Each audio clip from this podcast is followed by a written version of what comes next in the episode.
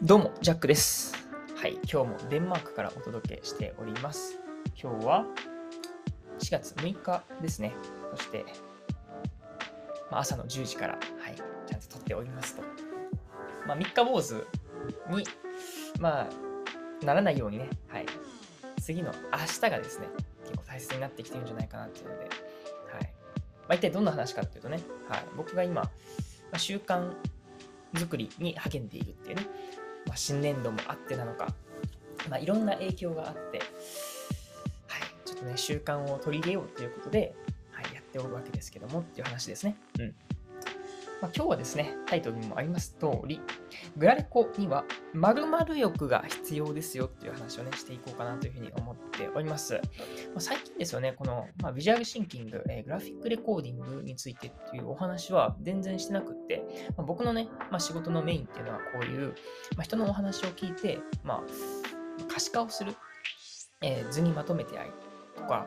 まあ、あと、ま、人のね、うん、話を聞いて、それをまあ分かりやすくしたことによって、その方がね、すごいこう理解しやすくなったりとか、またそこから問題解決にね、つながったりみたいな、そういうような、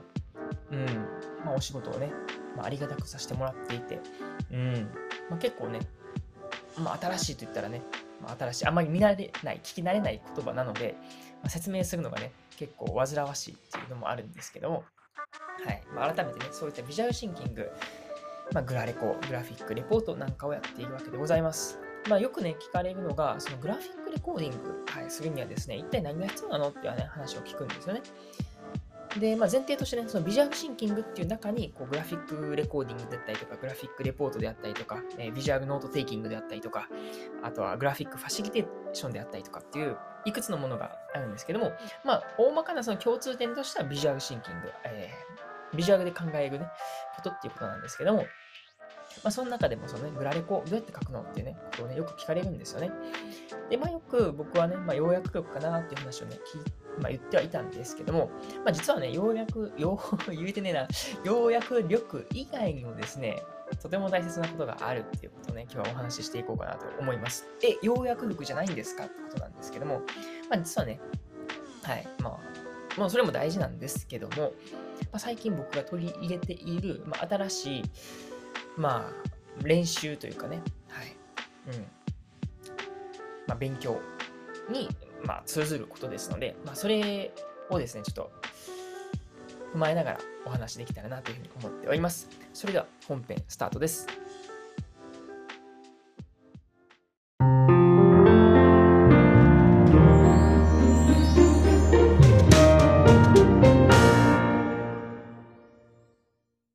グラレコには〇〇力が必要ですっていうことなんですけども、まあ最初にね、要約力っていうのは必要ですよねっていう話をしてたんですよね。人の話を聞いて、あ、まあ大体こういうことを言っているんだろうなとか、まああとはそれを絵に起こす力ってことですよね。結構この絵に起こす力っていうのは、まあ、語学を勉強するのと似ているなっていうふうに思うんですよね。語学も最初はこう単語とかね、使えるものっていうのをしっかり自分で吸収した後に実践でこう使っていくっていうね。まあ、基礎があって実践があってってことなんですけども、この絵を起こす力っていうのも、まあ、最初はですよね、あ、地球儀ってこうやって書くんだとか、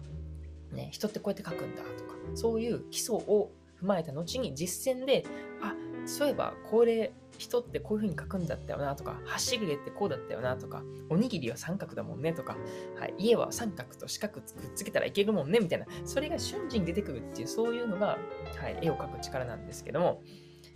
今日はその絵を描く力を説明するわけでもないんですね。はい、一体じゃあ何なんだって話なんですけども、まあ、結論から申しますと、空間把握能力です。はい、もうこれにたけるなというふうに思っております。空間把握能力とはってことなんですけども、まあ文字の通りですね。その空間、どこにその何を配置するのかっていう能力についてなんです。で、これをお話しするのにはですね、ちょっと、まあ、僕の体験談とか今やっていることみたいなことをね、説明しようと思うんですけども、まあ実は最近ですよね、はい。ちゃんとアナログの手帳を購入しました。はい。あの、まあ、デンマークはコペンハーゲンではですね、結構有名な雑貨屋さん、えっ、と、なんだ、フライングタイガーですね。はい。フライングタイガーで、ちょっとね、あの、ちょっと面白そうなっていうか、あの自分が手に取って、ちょっとモチベーションの上がるというかね、そんな、手帳を買ったわけです。でもね、よく考えてみると、僕って、うーん、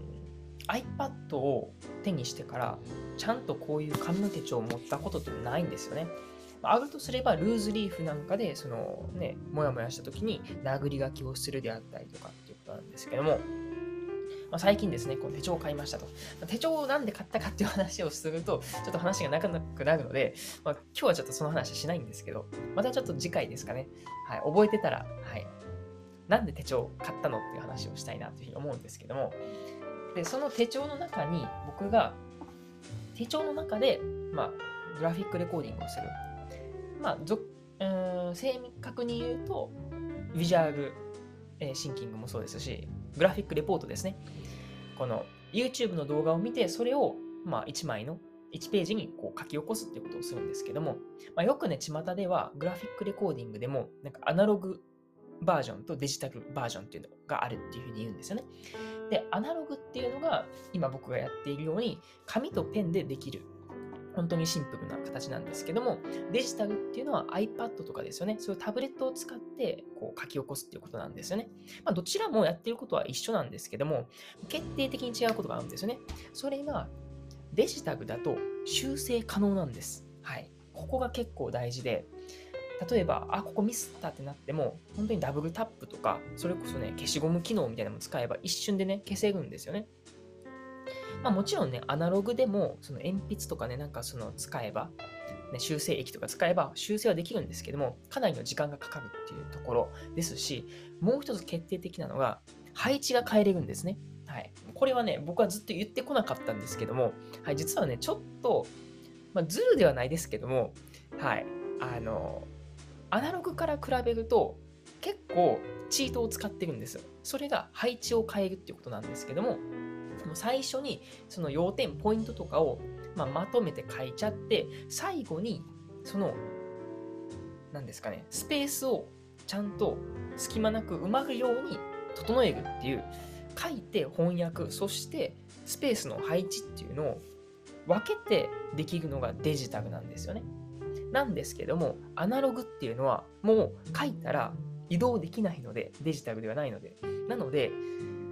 その配置を考えながら要約をするっていう、これがまたね、まあ、面白いところでもあるんですけども、結構この至難な業なわけでございます。で僕は正直今までね、それについてちょっとね、触れてこなかったし、ちょっと逃げてきていた部分があるんですよね。で、やっぱり僕もこのビジュアルシンキングをやっていく中で、うん、まあ一番手軽にできるのはこういうノートに書くとかね、紙の、うん、ペンさえあればできるっていう形であったりとか、まあ、これからもそういう、うん、空間把握能力も抑えた上で、まあ、デジタルに転用することもできてもいいなっていうふうに思うんですよね。なので、今はそういう空間把握能力を養うっていう意味でね、僕はこの手帳に、このビジュアルシンキング、グラフィックレポートっていうのを今書いている状態です。うん。これも大体25分でですね、はい、書き終わるようにしているわけでして、はい、よければですね、今回だからインスタの多分トーリーにですね、はい、こんな感じで書いてますみたいなのがね、はい、あのアップされていると思うんですけども、まあ、そちらを見てもらってもいいですし、まあ、そちらから飛んできてもらった方は、あ、そういう手帳の写真なのねっていうね、あの、まあ、合点がいくと思うんですけども、まあ、そんな感じでですね、はい、僕は手帳を活用しているわけです。なので、まあ、まとめますと、僕は今ですね、空間把握能力っていうのを養うために、このビジュアルシンキングっていうのをデジタルではなく、アナログの方でやってるんですね。手帳で、まあ、紙に書いて、紙に、うん、万年筆で書いて、はい、やってるわけなんですけども、やっぱそのためにっていうことで、このビジュアルシンキング、特にグラフィックレコーディングを書くっていう人はですよね、もちろんそのね、絵を表現するとか、要約力っていうのも大事なんですけども、その要約をしながらですね、そのスペースをどこにこう、うまいこと作っていくか、その中でもさらに、ね、情報の取捨選択とかがなってくるんですよね。スペースが限られているので、あ、本当に今これって書くべきところなのかなとか、大事なポイントを大きく書くとか、大事なポイントでないサブなところっていうのは、ちょっとサブな感じでちゃんと大小を分けて書くっていうのも大事になってくるみたいなんです。それはまだまだ僕もですね、できていないので、そこをですね、まあ、デジタルでは補えていたんですけども、まあ、アナログを通してね、ちょっと勉強していけたらなというふうに思っております。そんなね、次回を込めて、はい、今回ですね、お話しした回でございました。なので、まとめますと、はい、グラレコにははい、空間把握能力が必要ですよっていうことをね、お話し、え、してみました。はい、皆さんはね、えどういうふうに、え考えますでしょうか？いや、もっとこういうのね、必要だよっていう方はね、ありましたら、ぜひぜひコメントなんかも、え、待ってますので、はい、ぜひとも、はい、なんだ？こんなまとめ方するの初めてなんで、はい。まあ、そんな感じでね、終わりたいなというふうに思うんですけども、まあ最後ね、ちょっとね、雑談なんですけども、あの、今日ね、なんかね、あの、とある情報によると、YouTube とポッドキャストっていうのが、なんかね、掛け算された、うん、形になっているみたいなんですね。っていうのは、アメリカではもう YouTube とポッドキャストっていうのがこう、ミックスされた状態のプラットフォームができているみたいで、うん、ちょっと話はね、あの、抽象度高めなんですけども、まあ、僕ら今こうやってポッドキャストを聞いているのって、まあ、結構 Spotify の方も多いんじゃないかなと思うんですよね。Spotify っていうのは音楽サービスなわけですけども、その音楽サービスにポッドキャストがガッチャンコしたっていう形なんですけども、なんと今回からですね、なんか動画コンテンツでは YouTube とガッチャンコしたっていう形の、うん、なんだろう、このプラットフォームっていうのもできているみたい。なんか YouTube の中に埋め込まれているみたいなんですよね。で、僕は残念ながら今デンマークに住んでいるので、YouTube も実はこれデンマーク版なんですよね。なんですけども、確か日本版はもうその YouTube のプラットフォームに、ポッドキャストが埋め込まれてるらしいんですよね。ちょっとそれ気になっているんで、ちょっと僕なんとしてでもね、このね、ちょっと裏技を使って、はい、日本の YouTube にちょっとね、アクセスして、はい、やってみようかなと思いますし、やっぱね、なんだかんだ、この YouTube ユーザーがね、多いので、そこにこのポッドキャストをな、まあ、投げ込むというかね、入り込むっていうのはとっても大切な、まあ、僕の、うんまあ、作戦なのかなと思うので、はい、その点もですね、ちょっとシェアしてみたいなというふうに思いました。はい、そんな感じで、今日はそうですね、空間把握能力大事だねという話をしました。まあ、これはポッドキャストにも言えることなのかもしれないですね。いかにこの時間制限の中で、はい、こうやって喋っていけるかって話なんですけども、まあ、心がけとしてはですね、だいたい10分ぐらいで喋ろうってことなんですけども、はい、1、2分ほどオーバーしているわけでございます。はい、まだまだ、はい、先は長いですけどもね、はい、継続してやっていこうかなというふうに思っております。そんな感じで今日も終わりましょう。お相手はジャックでした。またね。